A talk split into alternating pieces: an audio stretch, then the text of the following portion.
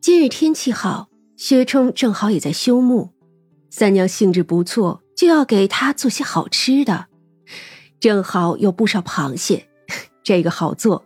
三娘啊，喜欢吃香辣的，就要做成香辣的。这些时候，猎户们打的野兔子也不少。这深冬时节的野兔倒还有些肉，不像春天那么瘦。早上，张大就从屠户那儿买了两只肥的。一般呀，都是猎户打了给屠户家里卖的，倒也十分的新鲜。有一只买回来的时候还活着呢。不过这会子已经处理好了，皮已经剥了，红彤彤的两只兔子，整个的放在盆里，正用水泡着呢。那水里呀，加了些烈酒，去腥味儿。这毕竟是野兔子，要是做不好，就有一股子土腥味儿。三娘哼着小调，将米饭倒进砂锅里，放上火，在一边煮着，又调制了几个小菜。这才开始处理肉，他将兔肉均匀剁开成块，每一块都差不多大小。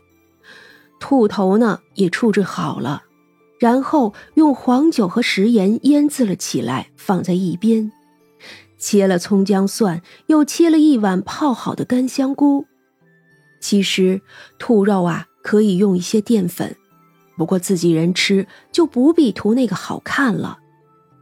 锅里加豆油，烧开后将兔肉倒进去，先半煸半煎至七成熟，然后捞出来。锅里留下底油，爆炒葱姜蒜、香菇和一些豆豉，再然后放进去几个青椒片调味和点缀，加一些黄酒，把泡香菇的水也都倒进去一并烧开，加入兔肉，搅拌后炖一会儿，再加入一些食盐。出锅的时候可以勾芡，也可以不勾芡。三娘呢，自然选择没有勾芡。很快，一份香喷喷的兔肉就出锅了。因为是两只大兔子，所以有满满的一瓷盆，再有十几只公螃蟹，都是香辣的，也就够吃了。三娘还顺手做了个炒鸡蛋和醋溜辣子白，满满一桌子菜。看得长生啊直咽口水，就算是成了小妖精也不行啊！三娘的手艺太好，只要她做，谁又能忍得住不吃呢？三娘一边做东西，一边指挥着绣娘：“外头有个人叫她进大堂，给她些吃的。”说着就捡了些兔肉，还有一碗米饭，并一切其他胡大娘做的菜给他。秀娘应了。就端着走了出去。果然，在那无味馆的外头，正坐着一个人，约莫五十多岁的样子。虽然衣着破烂，可也看得出那衣料是好的。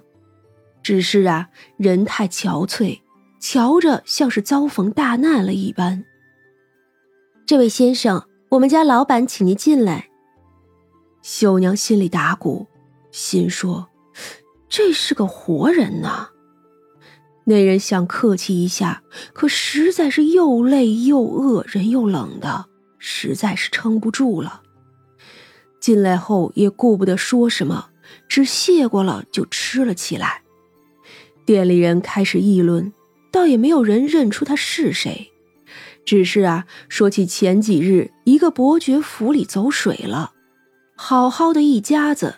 如今呀，烧得四散。哎，不会吧？就算是走水了，既然人都活着，那可是圣上赐下的府邸，怎么不管修葺呀？嗨，你还不知道，如今的圣上，哼，哎，不管这个啦，谁知道什么时候才派人修葺？那府邸一把火也烧得委实干净，说是那伯爵娘子回了娘家去了。众人呀，你一言我一语，倒是都乐得揪着二两黄酒，把这些高门大户家里的事当个谈资。五味馆中的人是习惯听这些的，别说这个了，有时候那些男人啊，要上一壶便宜的酒，点上一盘子花生米，都能谈论国事到深夜。秀娘呢，也不死盯着，都是熟人。她呢，也去后院里吃饭了。虽然说她是属于那种吃不吃两可的那种生物，只要有三娘在，她百年内能保持这个样子，一直活着。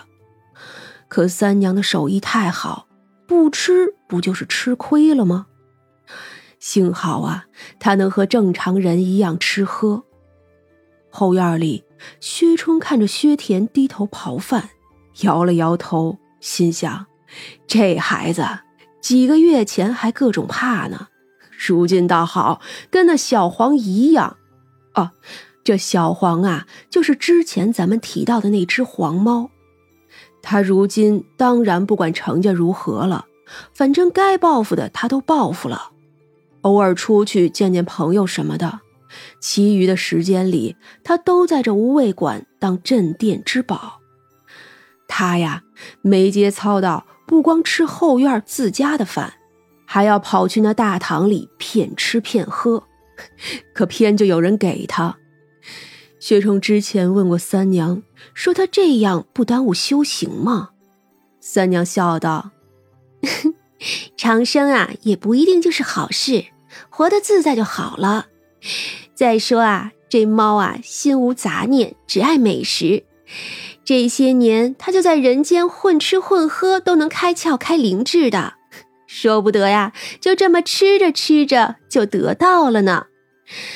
修行一世啊，不是一味苦修才能得到的。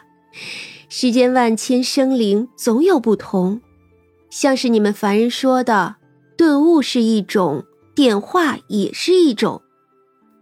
薛冲点了点头，不过他想。三娘虽然说的是对的，可也抹不去三娘还是喜欢小崽子。如今呀，他也学着三娘，总喜欢说小崽子。这黄猫化作人形也不过十来岁，在三娘的眼里不过就是个小崽子。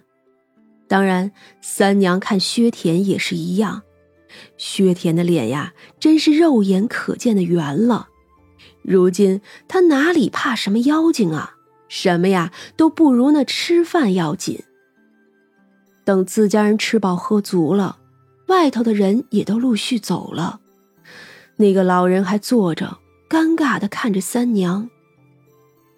在下，如今算是身无分文了，多谢老板了。